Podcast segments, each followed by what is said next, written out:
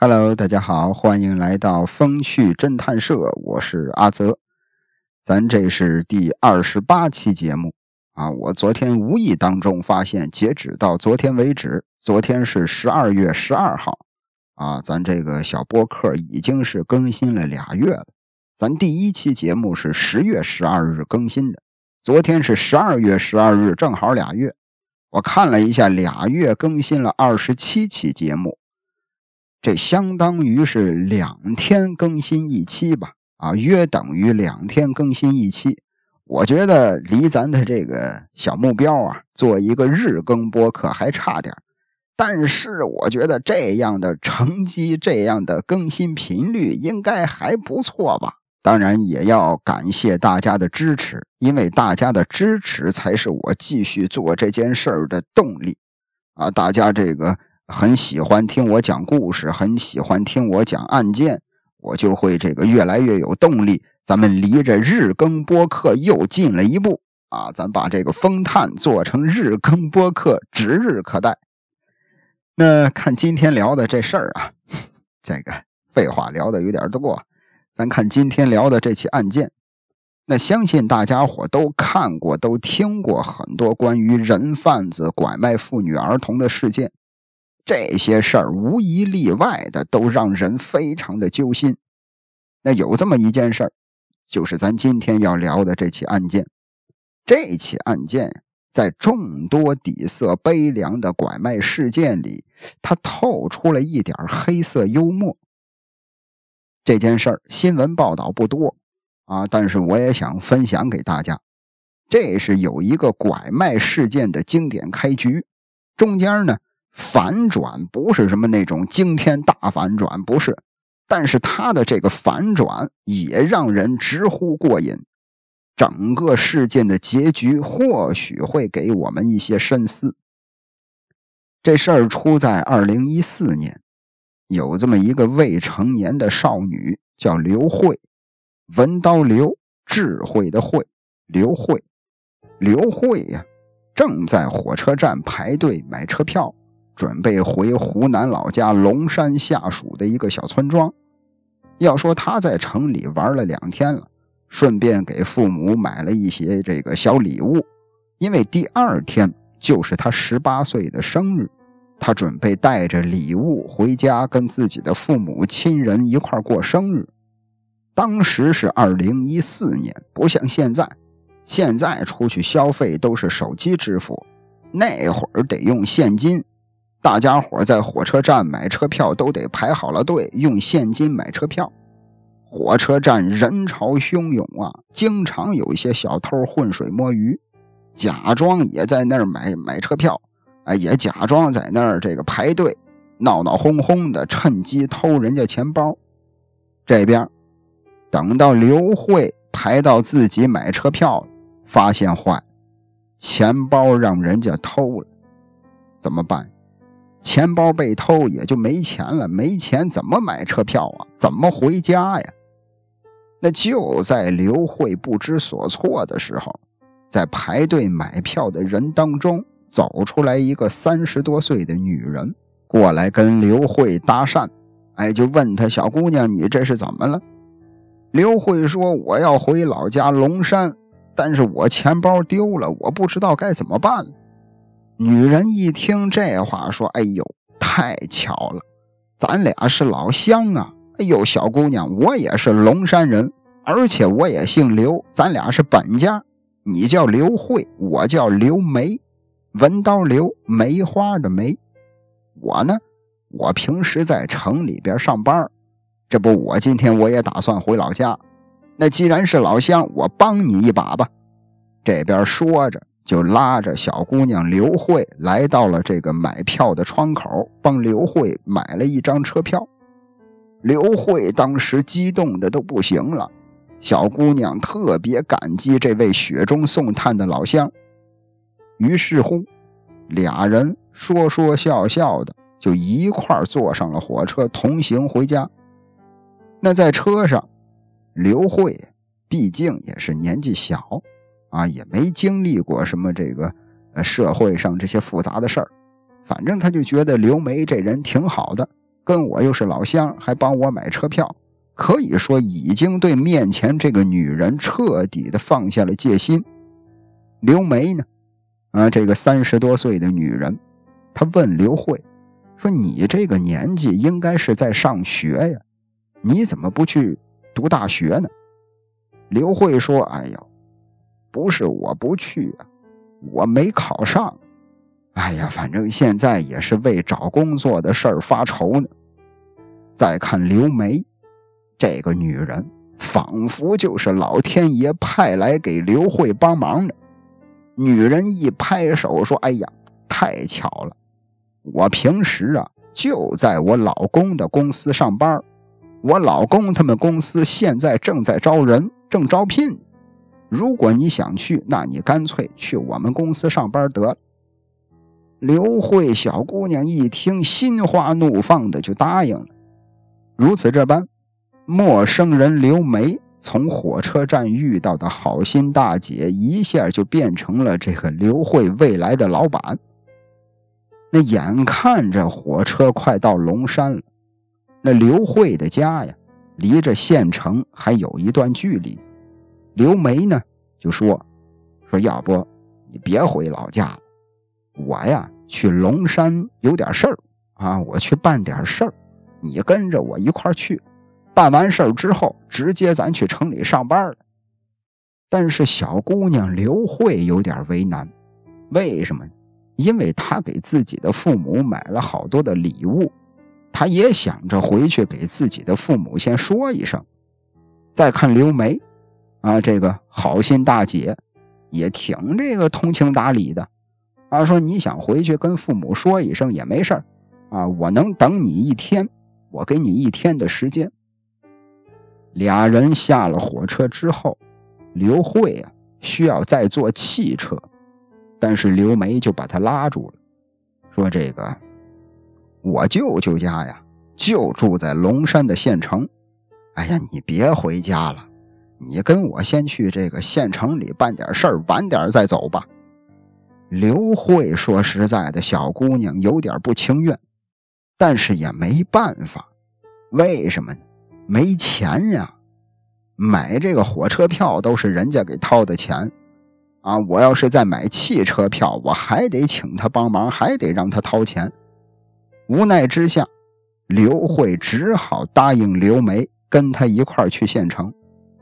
刘梅啊，这女人带着小姑娘刘慧。拐七拐八的走了半个小时，好不容易到了这个所谓的舅舅家。当时到了门口，屋里边有一个中年妇女来开门。这个中年妇女跟刘梅俩人寒暄了几句，屋里边呢又走出来一个有点秃顶的中年男人。这个中年男人一出来，刘梅就管他叫舅舅啊，而且这个这个舅舅啊。也一直在打量旁边的小姑娘刘慧，光看她上下打量人家小姑娘，刘梅就介绍了说：“这是我公司的同事。”啊，另外那个中年妇女来开门的那个中年妇女，就把刘梅、刘慧都请进了屋里，让他们先歇歇脚。大概过了得有一刻钟吧，这个中年女人呢，也不知道从哪儿。带来了一个陌生的小老头这个老头啊，哎呀，身材瘦小，特别的干瘪，还有一只眼睛有点残疾。进了房子之后呢，他就开始上上下下的又看人家刘慧，看的刘慧小姑娘浑身都不自在，但是也不好说什么。刘梅这儿跟刘慧说：“我呀，跟我舅舅有点事儿。”我们商量一下，啊，你呢，先去隔壁的房子等一会儿吧。一边说着，就一边把小姑娘刘慧带到了隔壁的房间，哎，让小姑娘在这个房间里边先睡一会儿，待会儿这个吃完了饭咱再走。刘慧这儿也没多想，在床上躺下，可是翻过来覆过去的睡不着啊，心里边老是不踏实。老是琢磨着这事儿有点不对劲儿啊。首先说这个舅舅，啊，还有那个中年妇女，可能是舅妈。这俩人看着怪怪的，而且后来来的那个老头他怎么老是看我呀？越琢磨越害怕，心说坏，我该不会是被拐卖了吧？想到这儿，刘慧小姑娘心蹦蹦直跳啊！她下床，拉了一下屋门，发现这个房间的屋门已经被锁住了，自己被反锁在了屋里，心说行，啊，十有八九。我猜对了，我可能真是被拐卖了。他在屋子里边四下看了一圈哎，发现这个房间呀有一个小侧门，打开一看，也不是一个什么侧门啊，就是一个储藏间，紧挨着隔壁的房间。刘慧这儿轻手轻脚的搬了一把小凳子，站在凳子上。扒着窗户能看到刘梅几个人所在的那个房间里的情况，他把这几个人的对话听了一个大概。那个很瘦小干瘪的小老头，他就是买家，他就是来买自己的。就听见刘梅跟这个小老头在外边那个房间里，俩人一顿讨价还价呀。等到晚上天黑了，老头说：“这个。”我回家啊，把钱凑齐了。你呢，把这个小姑娘给我送过去。咱俩一手交钱，一手交人啊。这个我今天晚上就得入洞房。刘慧小姑娘这儿扒着窗户听到了这番对话，虽然说很害怕，但是她也维持了镇定，在极短的时间内做了一个决定。先不要打草惊蛇，他又躺回到床上，装着自己睡着了。没过多长时间，刘梅就进到了房间，刘慧呢也假装睡觉。刘梅过来把小姑娘给拍醒了，啊，小姑娘刘慧假装自己是被叫醒的，啊，像这个之前一样，啊，跟这个刘梅说话聊天啊，一切如常。刘梅这儿就提议。说要不你陪我去串个门吧？刘慧说什么呢？刘慧说：“这个串不串门啊，咱先别说。我突然想到一件事儿啊，我这儿刚好有一个忙，我希望这个刘梅姐姐你能帮我。什么忙呢？说这个刘慧呀，告诉刘梅，说我呢有三个关系很好的姐妹在老家。嗯，这三个小姐妹啊。”也没有什么工作，啊！如果他们要是知道我进了城里的大公司，我没告诉他们，他们一定不高兴。那姐姐的公司能把我这三个小姐妹也收下吗？刘梅一听，好家伙，我这一单生意还没成呢，又要给我拉来三个，哎呦，他就假装着很为难。这边刘慧又说了：“说我们四个姐妹关系好啊，我们还拜了把子。我们结拜的时候就说了，有福同享，有难同当。他们如果这个要是去不了，那我那我也不去了。”一听这话，刘梅就说：“哎，我去跟我老公商量一下。”这边说着，就到了隔壁房间，打了一通电话。打完电话回来，就跟小姑娘刘慧说：“成了。”啊！你们四个小姐妹都可以来我们公司上班。其实这会儿刘梅心里想的什么，刘慧一清二楚。她想的是一块把我们四姐妹都给卖了。刘慧呢，她就跟这个刘梅商量，说：“这个我呀，我得先回家。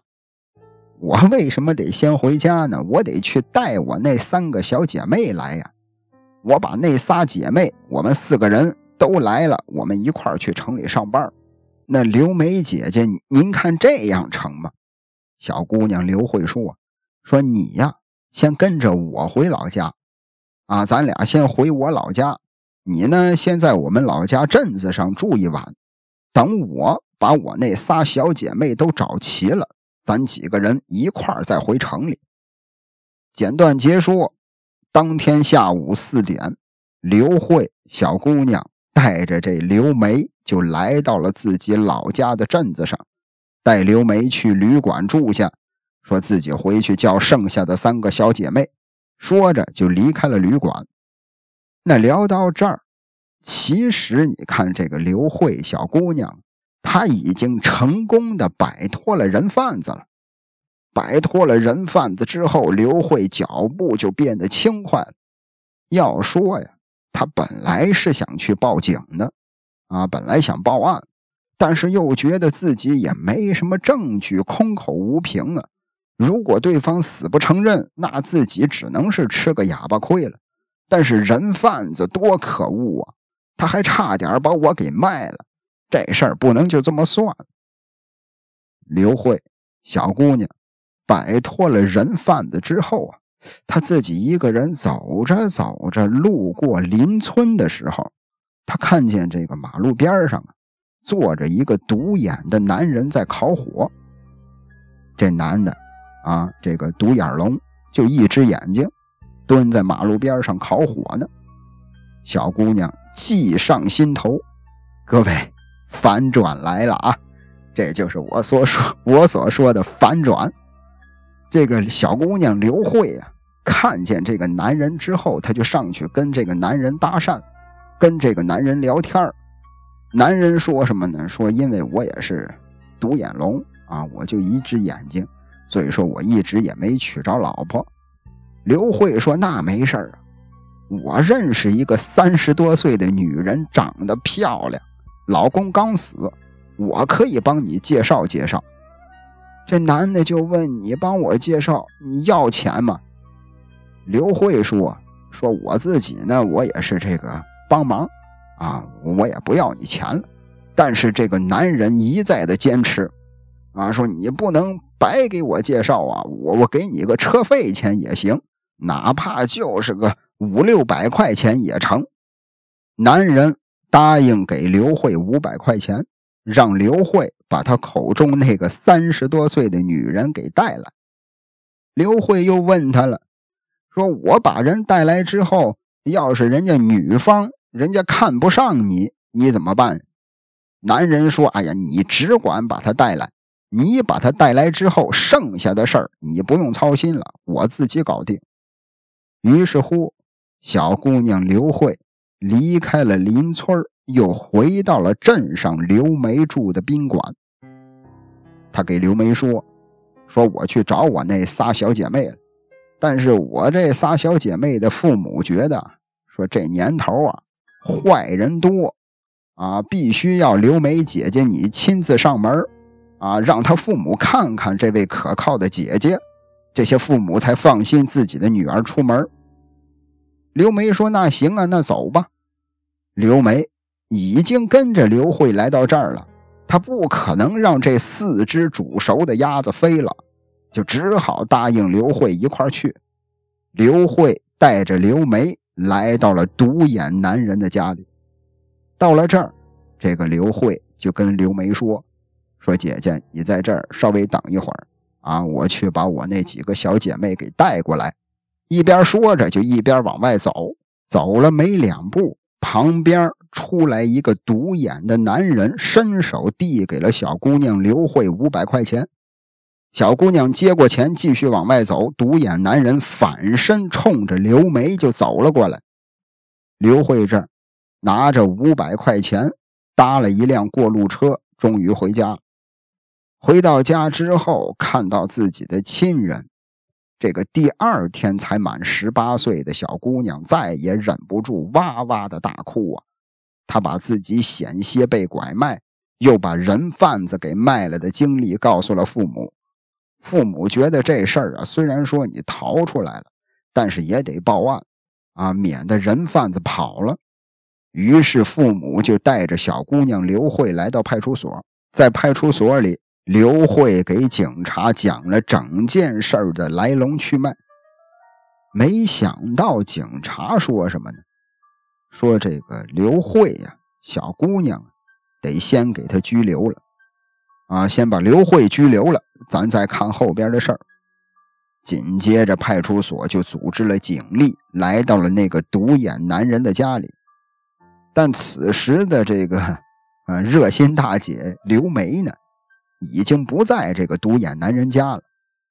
哎，那奇了怪了，这不是小姑娘刘慧给这个独眼男人介绍的媳妇儿？他人呢？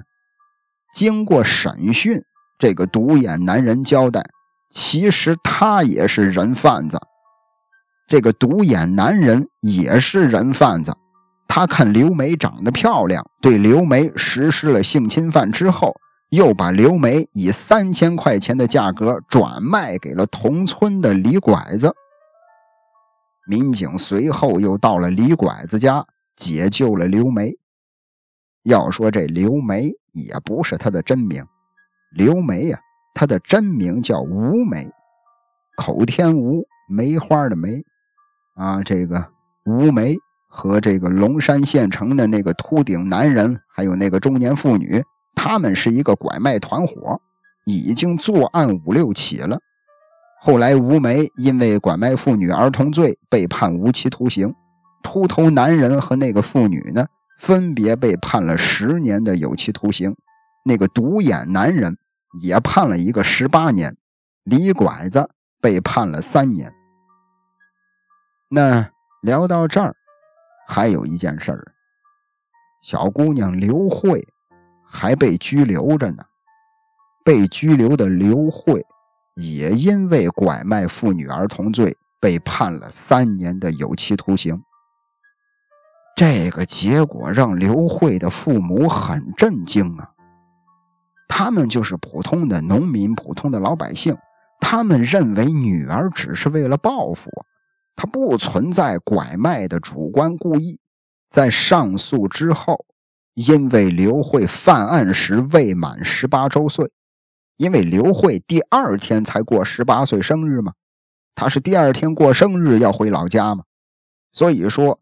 他未满十八周岁，而且犯罪恶意轻微，被改判了不予刑罚，不追究这个刑事责任。啊，在这儿有一个这个小知识点啊，这个十八岁生日当天的人依然是未成年，十八岁生日过后第二天他才算是成年人。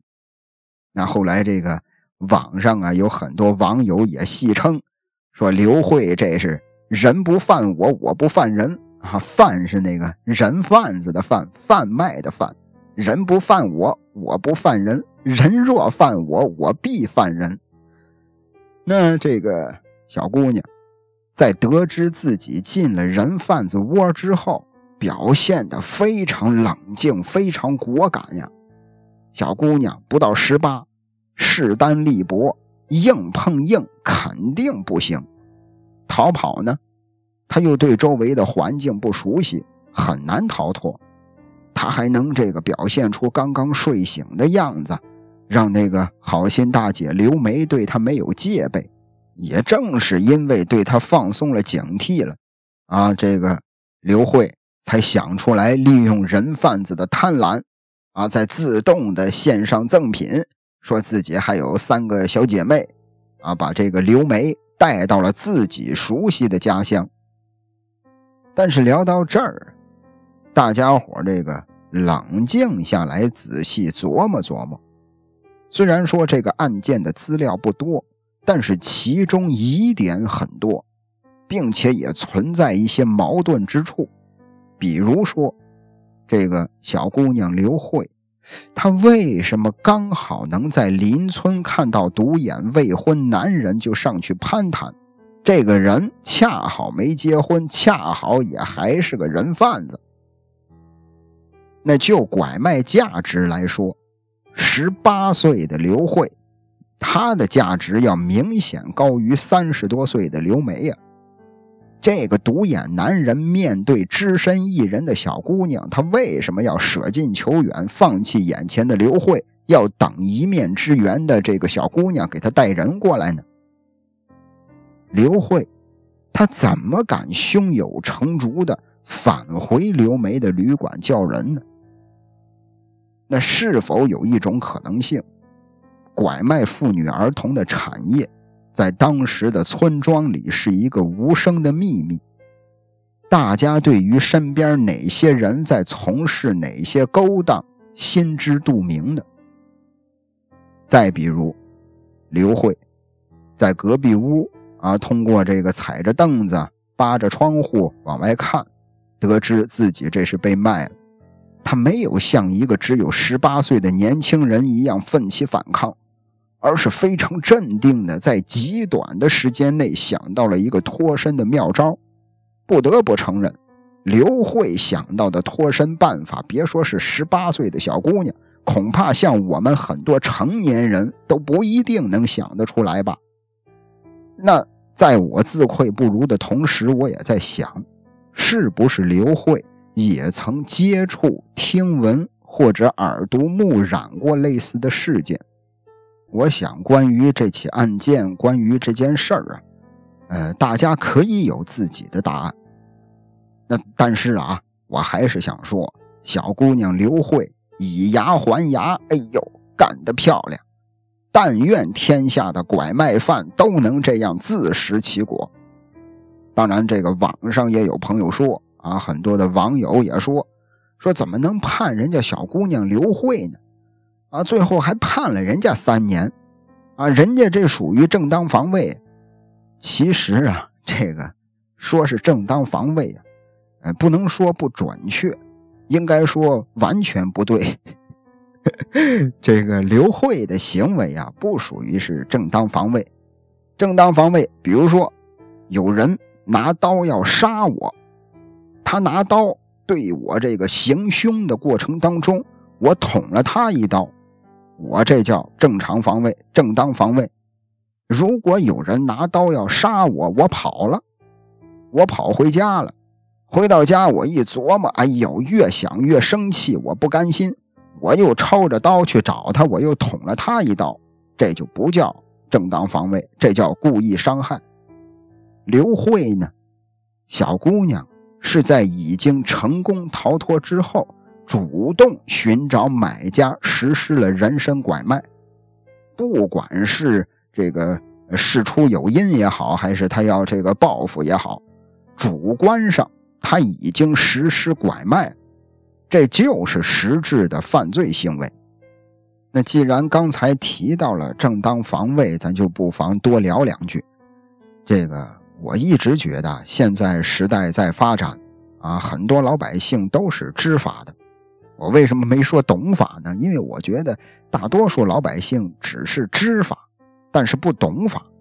比如说正当防卫，啊，很多老百姓大家伙都知道这个词儿，啊，这个我们俩打架了，他先打的我，我属于正当防卫，都知道有正当防卫这个词儿，这是知法，但是很少有人真正的懂。怎么样才算正当防卫？怎么样是防卫过当？咱比如说这个正当防卫，呃，可以这个假设一个情景吧。我正在开车，后边有一辆车，砰，把我追尾了。按说追尾应该是后方车辆的全责，啊，这个全部责任都是后边这辆车的。结果对方呢下来车之后对我骂骂咧咧，甚至动手动脚。那这会儿我会选择找一个有监控或者人多的地方跟他理论，在理论的过程当中，他依然是骂骂咧咧，依然是对我推推搡搡、动手动脚。我会提醒他，有话好好说啊，别动手动脚。这是第一次提醒，他不听，他还继续这样，我会再提醒他，他还不听啊，他还动手动脚，他甚至他就。马上要打我了，或者他已经打我了，或者他已经在砸我的车了。要这会儿我就揍他，我揍他，我这属于正当防卫。那警察来了啊，周围有老百姓报警了，或者是他报警了，或者是我报警了，警察来了。警察来了之后肯定会问啊，谁先动的手啊？他先动的手。那你还手了吗？啊，我还手了。那你俩这算互殴？不是，我这是正当防卫，不是互殴啊！有监控，为什么要选一个有监控、人多的地方？因为有物证、有人证有监控啊，可以调监控啊，这周围老百姓看热闹的大家伙啊，也都看见是他先动的手，我是正当防卫，这叫正当防卫，整个的一个过程。那什么叫防卫过当呢？呃，这个防卫过当啊，仔细来说的话，分为手段和结果。再比如说，这个他下车之后对我骂骂咧咧，啊，对我动手动脚，要砸我车，要打我人，这会儿我正当防卫，我也揍他，我也打他。但是，在我这个跟他搏斗的这个过程当中，我抄家伙了，啊，甭管是什么吧。我拿了一根棍子，我抄了一块板砖啊，我抄了一块砖头，这就属于防卫手段过当。我拿着板砖，咣当把他拍晕了，这就叫这个防卫手段过当，结果过当，这就是防卫过当。我拿起板砖来，他吓跑了，一点事儿没有，那这就叫防卫手段过当，但结果不过当。同样是属于正当防卫。那还有一种情况，这个我们俩打，啊，呃，可能啊，假设啊，假设我是这个练拳击的，我是练散打的，啊，我是练家子，我赤手空拳，砰砰砰，把他给揍晕了啊，把他这个给揍伤了，伤的还挺严重。我这属于什么呢？我这属于防卫手段不过当。因为他赤手空拳，我也是赤手空拳，防卫手段不过当，但是防卫结果过当。虽然说我赤手空拳，但是我把他打伤了，伤的还不轻，可能这个牙被揍掉了，啊，肋骨被揍断了，啊，或者是人这个晕了，这样就是属于防卫手段不过当，但防卫结果过当，这同样属于正当防卫，赤手空拳的。把对方揍伤了，打伤了，我这也属于正当防卫。那关于这个正当防卫啊，还有一种情况啊，一种这个比较极端的情况，就是别人伤害我啊，对我造成人身伤害，我在防卫的过程当中，我把对方给杀了，这怎么算呢？在接下来呀，咱致命女人这个专题。会聊到一起案件，我会仔仔细细的跟大家伙聊一聊防卫反杀这件事儿。再看咱今天这起案件，小姑娘刘慧，万幸啊，万幸她是未成年。当时这个案件发生在二零一四年，二零一四年那会儿，预防未成年人犯罪法还没实施呢。未成年人犯罪法是二零二一年六月一日。儿童节那天，哈，二一年儿童节那天开始实行的。那这个刘慧，他没有这个受到刑事的处罚，但是肯定会受到一些民事处罚或者是治安处罚。那关于这个未成年犯罪呀，在之后呢，我也准备了一起案件，啊，这个未成年人犯罪这起案件，可以说绝对让大家伙大跌眼镜。大家伙可以期待一下。那聊到这儿，不得不说呀，幸好真的刘慧是未成年，而且第二天就过十八岁生日了，多悬呀！如果是成年人呢，图一时的人心之快，无视法律，或者是对法律的无知，那真是引发的结果不堪设想，不是什么好事。那除了刘慧之外，那个刘梅。啊，真名叫吴梅，人贩子吴梅其实也成了受害者了。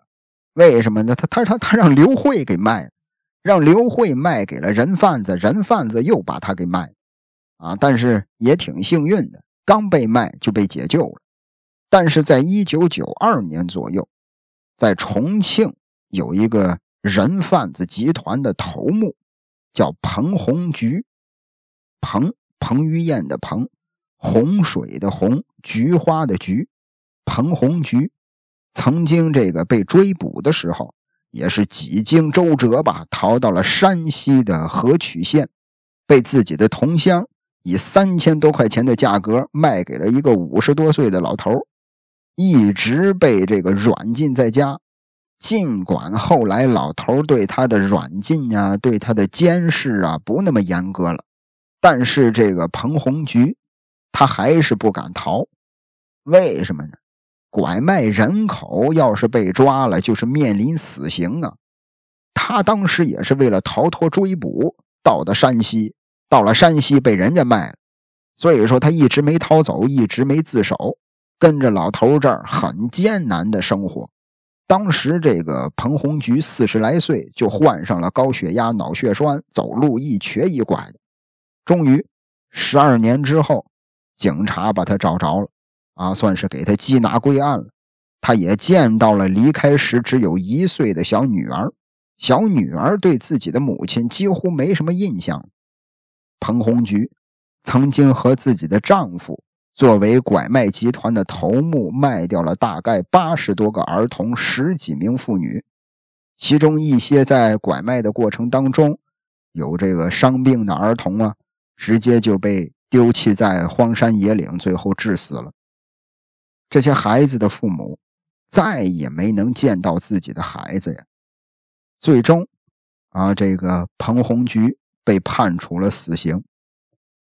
就是这些非典型拐卖案件之外，弱势的女性和儿童可以作为商品被肆意的买卖这件事儿本身，这才是真正可怕的地方。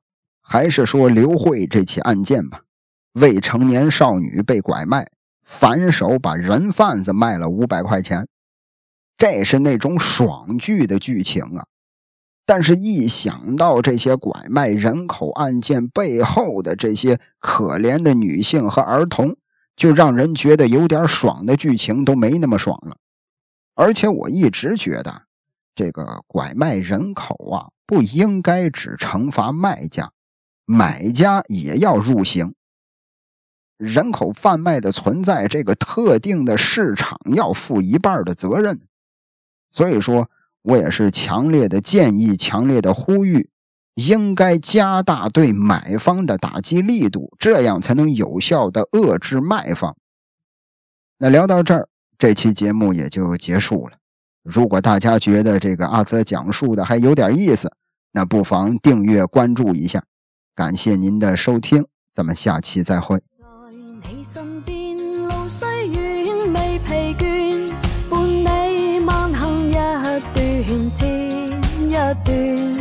越过高峰，另一峰却又见目标退远，让理想永远在前面。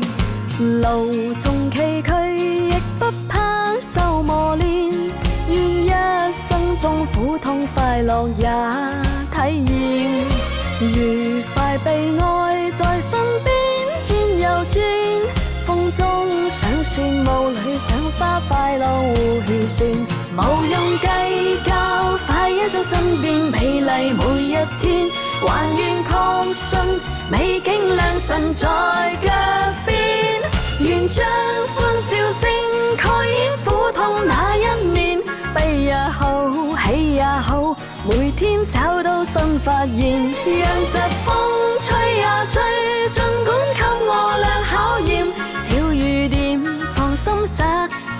决心向着前。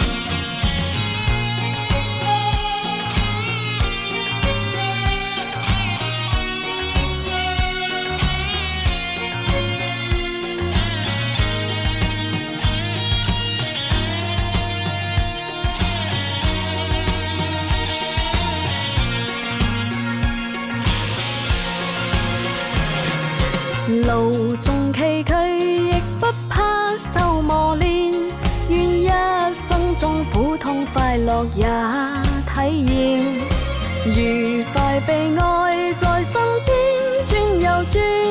风中想说雾里想花，快乐回旋，无用计较，快欣赏身边美丽每一天。